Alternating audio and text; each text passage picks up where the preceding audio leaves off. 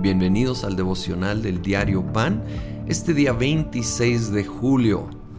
Vamos a continuar aquí en segunda de Timoteo. Vamos a la última parte del capítulo 3, versículo 14. Pero tú permanece firme en lo que has aprendido y de lo cual estás convencido, pues sabes de quiénes lo aprendiste desde tu niñez conoces las sagradas escrituras que pueden darte la sabiduría necesaria para la salvación mediante la fe en Cristo Jesús. Toda la escritura es inspirada por Dios y útil para enseñar, para reprender, para corregir y para instruir en la justicia, a fin de que el siervo de Dios esté enteramente capacitado para toda buena obra. Este llamado de Pablo a Timoteo es de permanecer firme en las escrituras y qué importante es en los tiempos que estamos viviendo. No tener como ayer vimos comezón de oír y novedades, sino firme sobre el fundamento de la palabra de Dios, la Biblia, que nos da la sabiduría para la salvación, para conocer el Evangelio. Y nos afirma este pasaje que toda la escritura es inspirada por Dios. Es inspirada por Dios. Ahora Dios sí usó a seres humanos como los autores, en el caso por ejemplo de, de esta carta al apóstol Pablo, y a otros, en distintas maneras.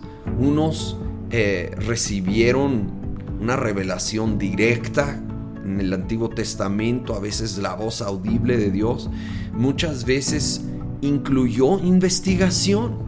Sí, y eso no tiene nada de malo ni le roba la inspiración divina porque Dios dirigió el proceso.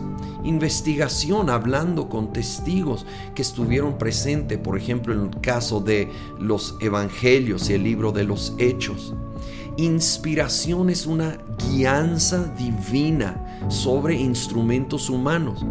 Y es, es interesante y creo que hace aún más, más rico las escrituras que Dios permitió que la personalidad y perspectiva del autor humano estuviera presente, sin jamás permitir que eso robara de la exactitud de la verdad de la escritura.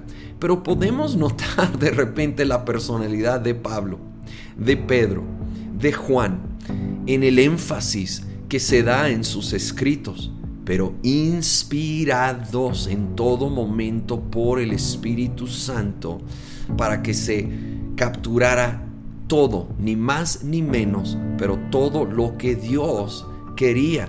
Y esas escrituras son para inspirarnos ahora a nosotros.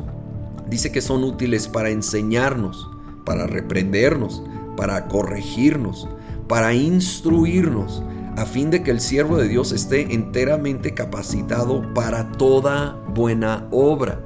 Un error que a veces se comete, obviamente hay el error terrible de descuidar la lectura bíblica, pero sí se puede ir a otro error donde es pura teoría y se sigue aprendiendo y aprendiendo, pero no se pone en práctica.